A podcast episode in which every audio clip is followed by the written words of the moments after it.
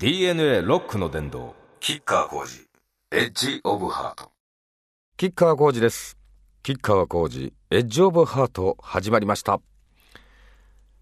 1ヶ月ぶりです。皆さんお元気でしょうか？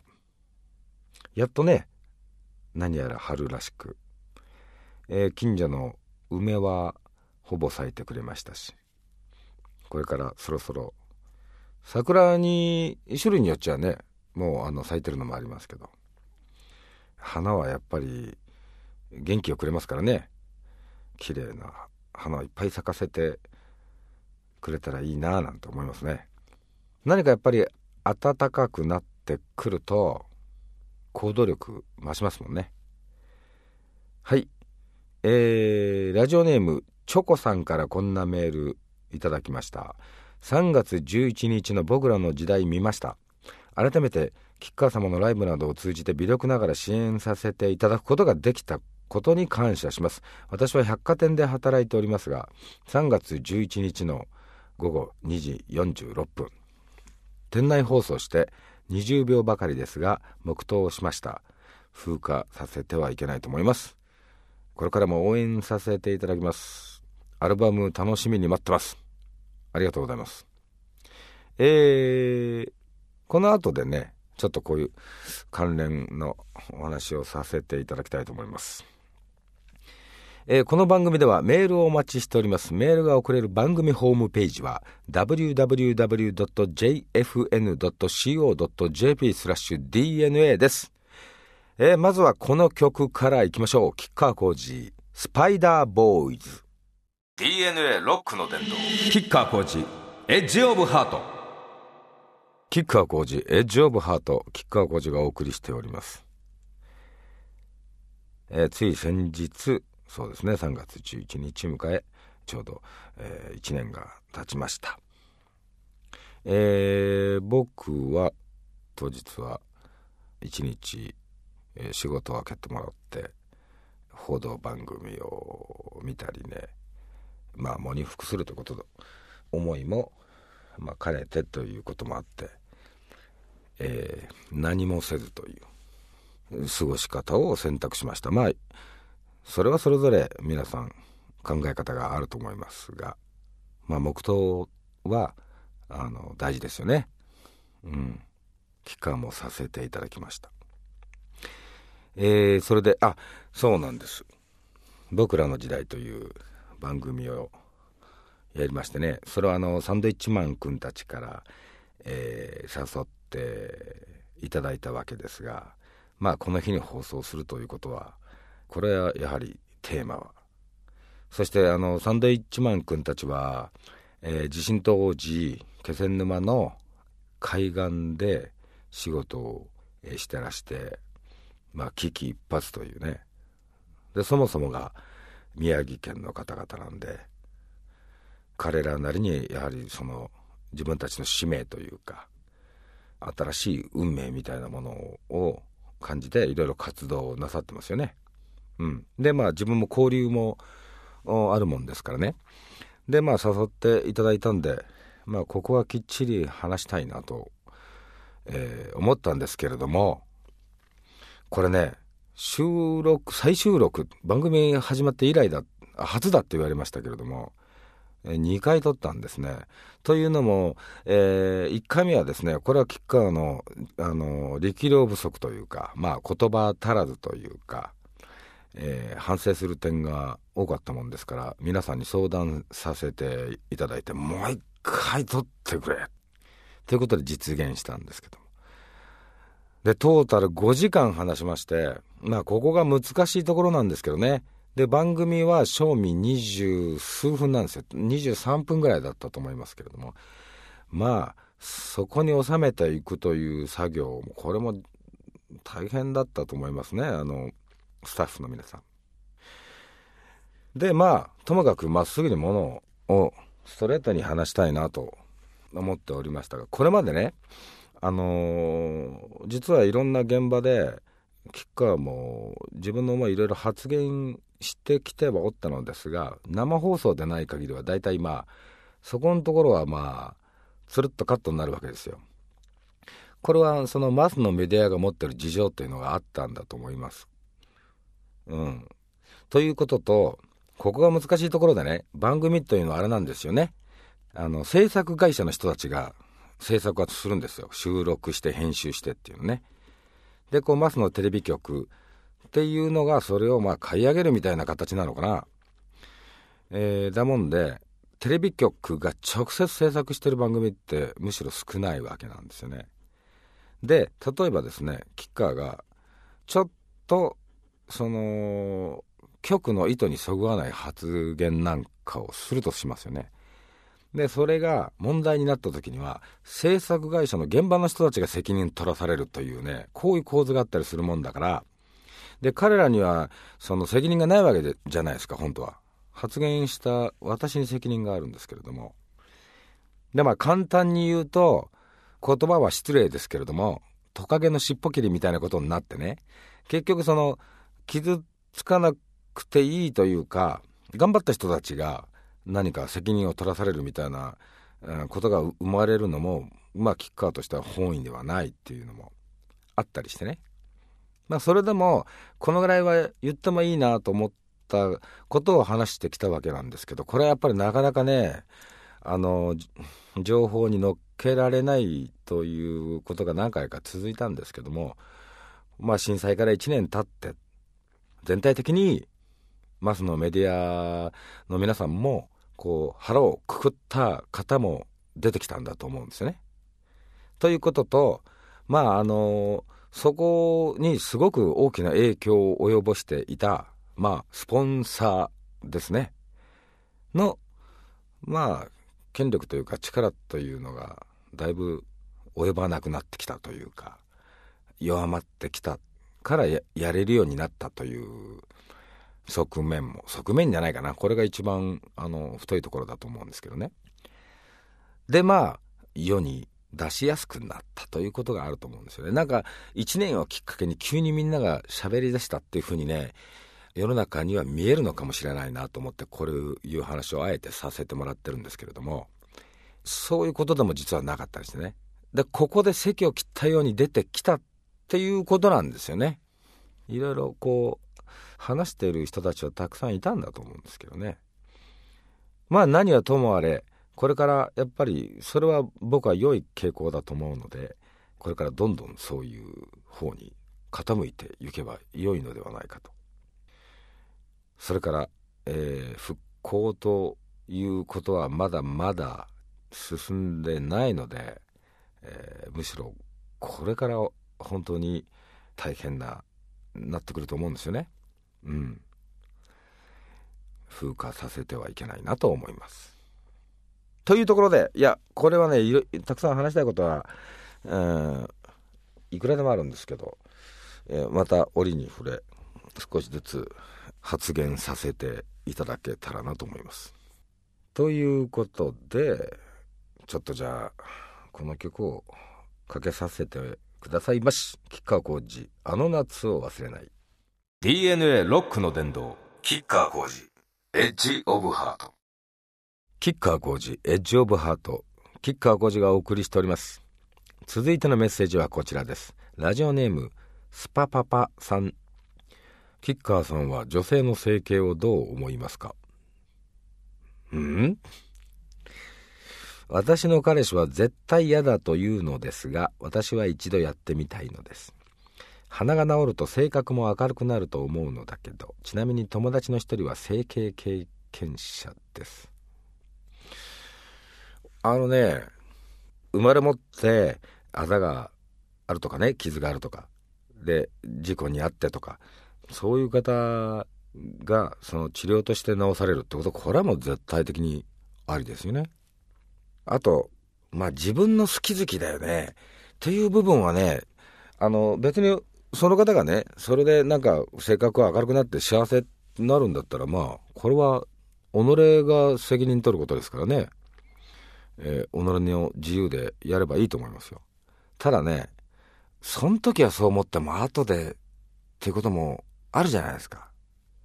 ちなみに俺もね、なんか目を整形したとかよく言われるんだけどね、これはね、年取ってくるとね、なんつうのこういうあの目の周りとかねこの頬とかねこうなんつうの肉が落ちるのかなそげるのかな。なくなるじゃない？それでなんかね二重になってきたりしただけでねカレーの結果なんだんだよね。大きなお世話だよっていうね。だからまあ僕は顔いじってませんよ。あのー、なんか愛着っていうのもあるしね。いややらなくて良いレベルのもんだったらどうなんだろうね。僕はやらないですけど。それにねスパパパさんあなた彼氏はあなたのその顔が好きなんじゃない？で整形っていうのはね例えばねあの無表情でいる時には確かにその形が整った方がいいかもしれないけどあの表情がね変わるよね。逆に。まあ明るくなるっていうのは本人の内から出てくるものが明るくなるからね。その効果もあると思うけどマイナスになるとこもあると思うのよ。ちょっとこう笑った時のこうな歪あのその顔の歪みが違ってきたりするじゃない。そこが大好きだったのにとかね。だから彼氏と今のあなた何彼氏と分かっても別編になりたいですかみたいな。俺が彼氏だったら整形されたら正直言って嫌だね。その顔が好きなんじゃない？やっぱりその表情も含め全てね。だから彼氏と長く続くんだったら今のままでどうですか？もし別れたら気分転換に。わかんねえよ。あのね恋愛の話とねこういうあの女性のその繊細な心模様みたいな僕無理ですよ。スパパパさん。僕は無理です。こういう時はなんか俺じゃなくて僕になっちゃう。ごめんね。でもまあ、自分で決めることですね、これはね。はい。えー、ラジオネーム、アッキさんです。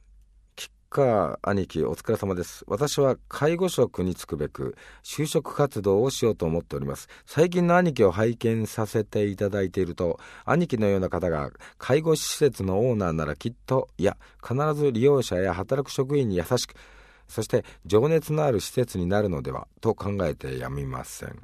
兄貴が考えるお年寄りのいたわり方について聞かせていただけますか。うん。やっぱりね触れ合いだと思いますよ。あの情を交わすということだよね。やっぱり人間それが一番大事じゃないですか。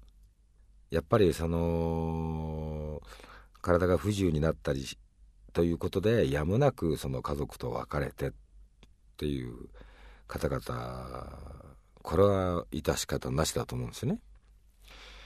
触れ合いだよね。ただこれからあのご老人はどんどん増えていって若い人たちは減っていくわけだから構造とか仕組みよね。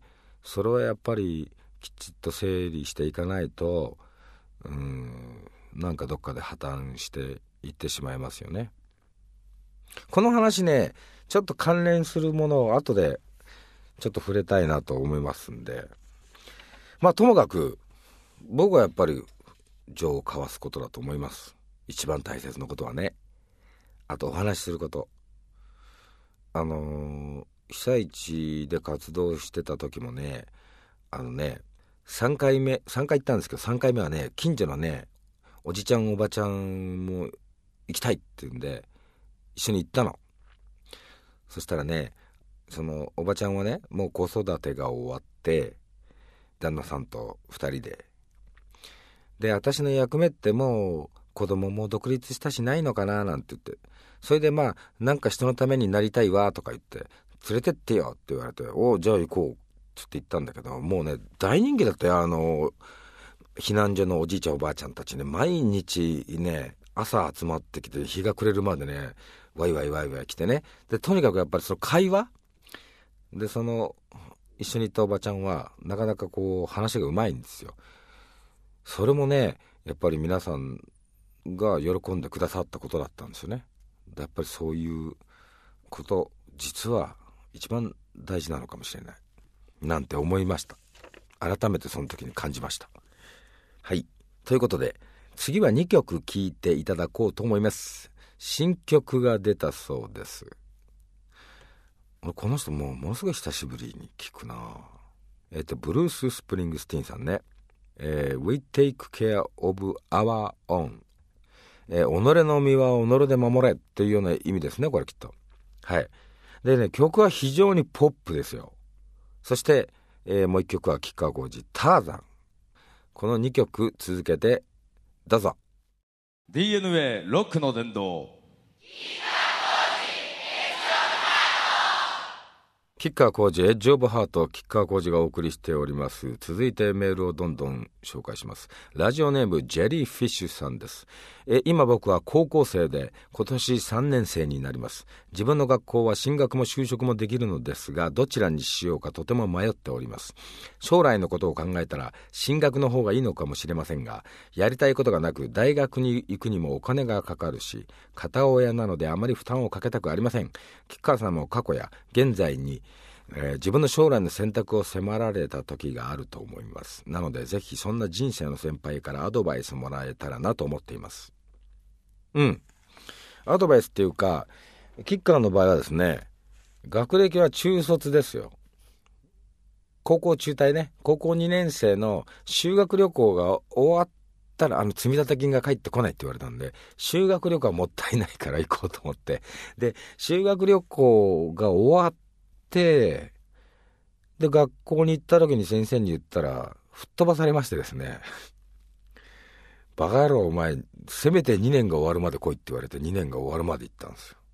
本当は修学旅行が最後でいいかなと思って。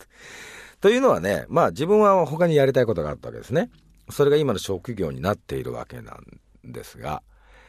で、まあ、確かに、あの、母親には泣かれましたし、父親にも「お前そんな半端なことで何か何でもできると思ったら大間違いだ」ただまあ吉川の気持ちとしては一日も早くその音楽にどっぷり触れるような生活に切り替えたいと。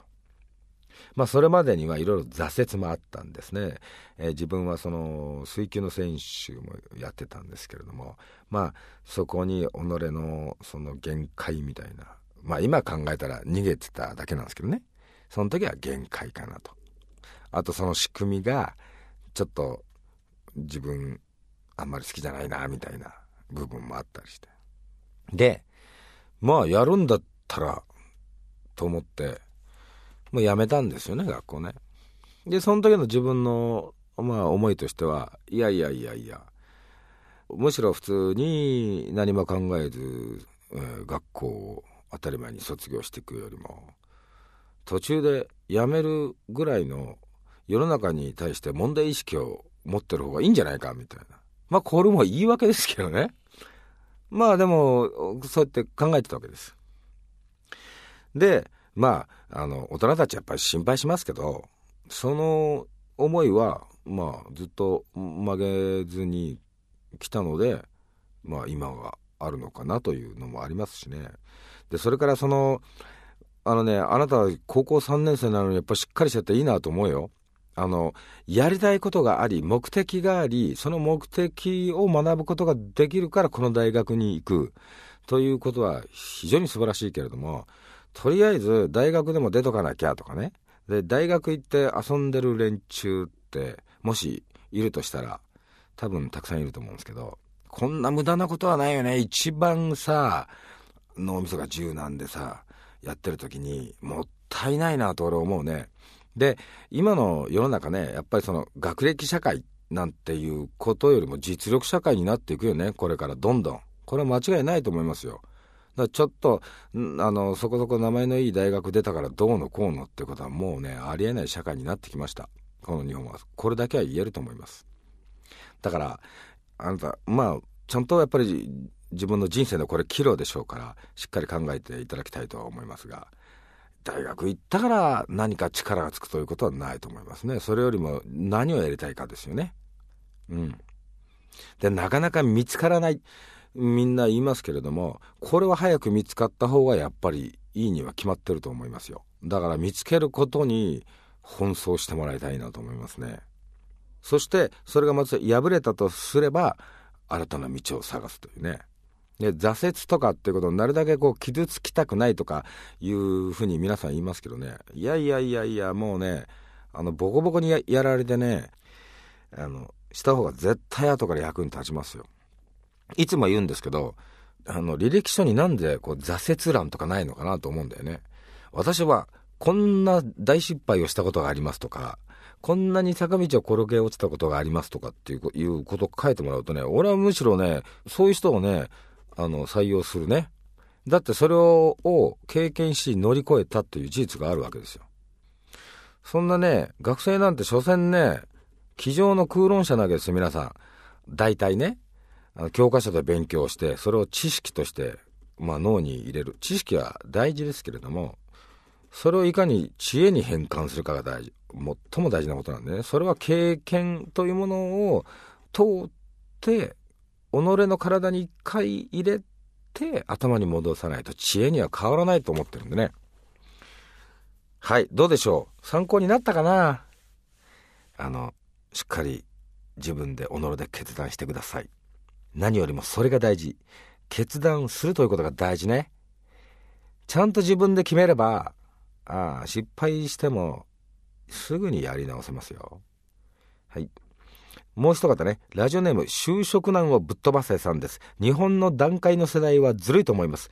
僕ら若者はいいように奴らに利用されたのではないかと思っています。怒りが込み上げます、え、僕らはこの日本でどんな夢を持てると言えるのでしょうか吉川さんは僕ら20代にどんなメッセージを送ってくださいますかなかなか就職も決まらず悶々としておりますうんこの彼先ほどのあの介護施設のえっ、とアッキさんだったっけな。まあちょっと重なるところがあるかなと思って。そうですね。これはねやっぱりね日本の段階の世代がずるいというかそもそもはねあれなんだよ、え戦後この急速なもう世界が驚くようなスピードで復興を遂げたわけです日本っていうのは。この大きな力になったっていうのはやっぱりねあの第二次世界大戦を経験した兵隊さんっていうのは大体大正生まれの今90前後の人々。で彼らは戦場に行って生き残って帰ってきた人々。最近ね本当にその証言されてる方がどんどん増えてますけどね。今までは口にしてこなかったけれどもやっぱり亡くなる前にやっぱり真実を伝えたいんだという胸でねお胸の方がそういう発言されてるんですけど。でその方々がやっぱり持ってるのはねまあ自分は運よく生き残ったと。で生き残ったことをねあの戦友たちに申し訳ないという思いを拭いきれないっていうかこれは皆さんおっしゃっててね。でそういう方々が自分たちが生きて帰れたこの運命これをやっぱり日本のその立て直し復興に使うんだっていうね強烈な思いを持ってやってこられたっていうのがね一つの大きな要因だと思うんですよね日本がすごいスピードで復興を遂げた。まあ現実的にはその終戦直後に、えー、近隣で戦争が起きたりしたことでまあアメリカが、まあ、上手に日本を使ったというような側面もあるとは思いますよ朝鮮戦争っていうのが起きましてね。っていうのもあると思いますけどそうやって、えー、歯を食いしばって頑張ってきた人たちが日本を立て直したんだよね。でそれを受け継いだのが段階の世代っていうことでやっぱ辛い時代を知ってる人っていうのがね国を持ち上げていく。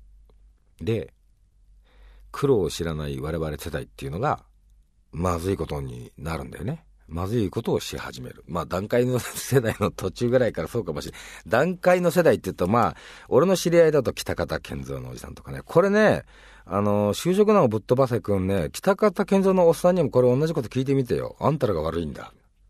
どう答えるかな、おじさん。まあ言葉巧みだからね、うまいこと言うんだろうけど。うん。でもね、あの、あれなんだよね。その、文明、成熟した文明、頑張って作ってきてくれた文明なんだけれども、これっていうのはやっぱりね、あの、青春を繰り返す。えー、栄えれば滅びていくでもまた滅びたら頑張ってまた栄えていくってことをね人間の歴史は繰り返してるじゃないですかであなた方にもともと責任はないけれどもこの日本の文明っていうのはもうちょっと前からね今度こう下がり傾向にあったわけですよ。それが拍車をかけてまああの国が傷ついたっていうこともありますしリーマンショックってあったじゃないですか。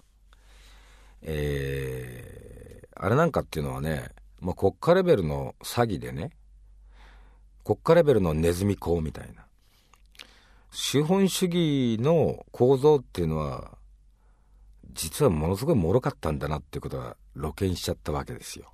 でアメリカ型に追従してきた日本っていうのはねアメリカと同じようにこう坂道を今転がり落ちていってる時なんだよね。だから本当にねなんか抜本的な改革をやらないともうねどんどん破綻していくんです。これはもうしょうがないな。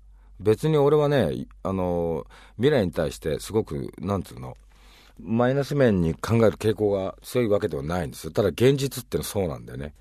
でそういう中で土台がどんどんどんどん土壌がなくなっていく中で若い人たちがじゃあどうするのか、えー、我々が子供の頃ってまだ近所に空き地がいっぱいあってね好きなように使って遊べたわけですよ。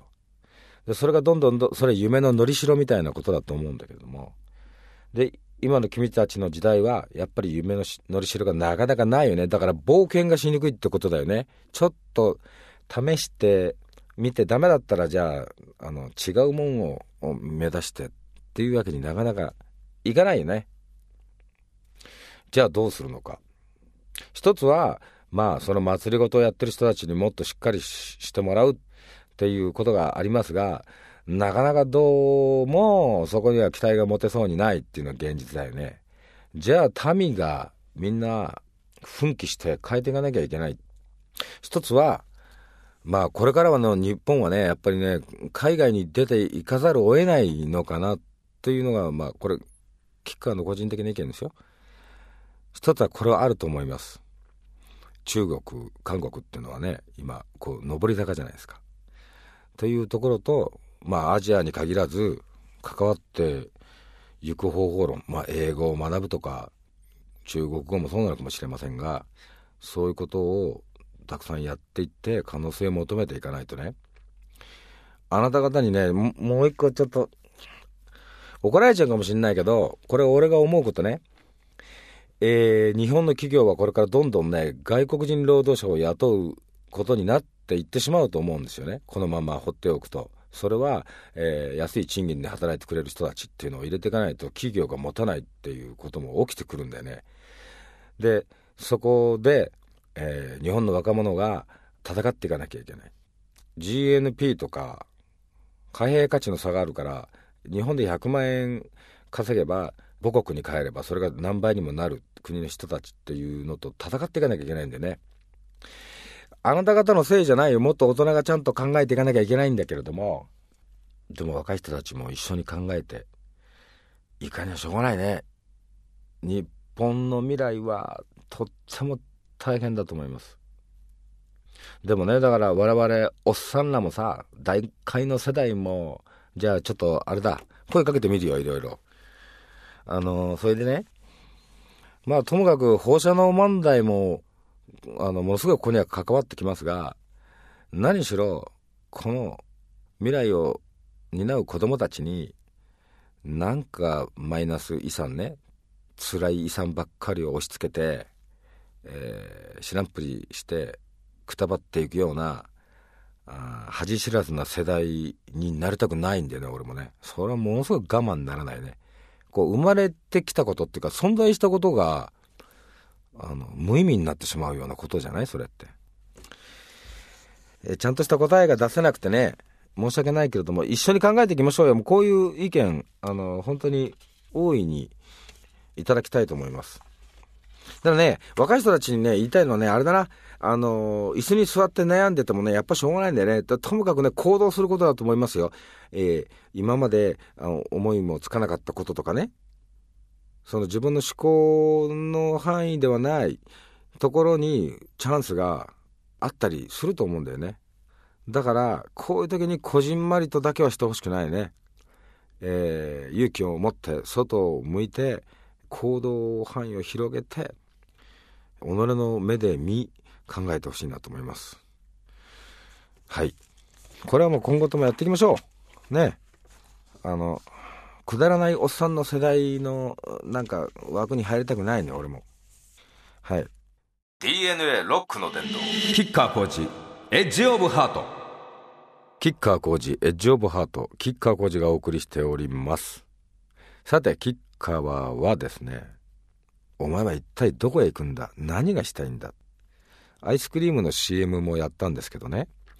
これはまあ賛否あると思うんですけど俺はねもうねこの3.11を経験してねまあ俺は明治維新第二次世界大戦の終戦と同じような規模で今日本は岐路に立ってるみたいなふうにまあ考えるんだけどでその上でお前みたいなねあのちっこいのがねいちいちなんかなんだろうなあのね年取ってくるとねくだらんプライドとかね変な歪んだ誇りみたいなのもつきまとってくるわけよ。そういうの一回やめようみたいな思ってね。でせっかく声かけてもらったんだからアイスクリームの CM もとっても嬉しかったですし美味しいしねちっちゃい頃から食ってたしねあれね。チョコモナカジャンボね。今度ね舞台もやるんですけどまあ初体験なわけですね。このお芝居という意味では。もうねこういうことどんどんやろうと思ってるわけですよ。で己が驚く己の反応を見てみたい。経験にないことをやってみると自分がびっくりしてなんか自分が思いもよらなかった行動とかね思考が出たりするわけよ。